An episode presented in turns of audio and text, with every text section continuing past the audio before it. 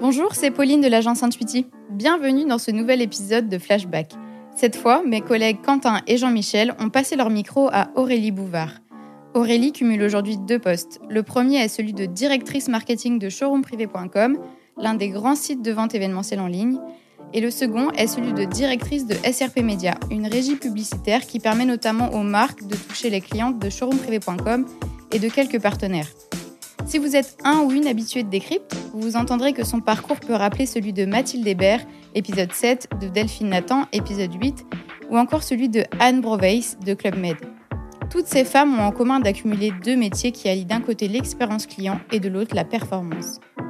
Au programme également, des points assez techniques, comme son avis sur la fin des cookies tiers, mais aussi un retour sur son entrée peu académique dans le monde du digital, ou encore son avis très tranché sur les grandes tendances marketing. Allez, flashback avec Aurélie Bouvard, c'est parti Flashback. Flashback. Flashback.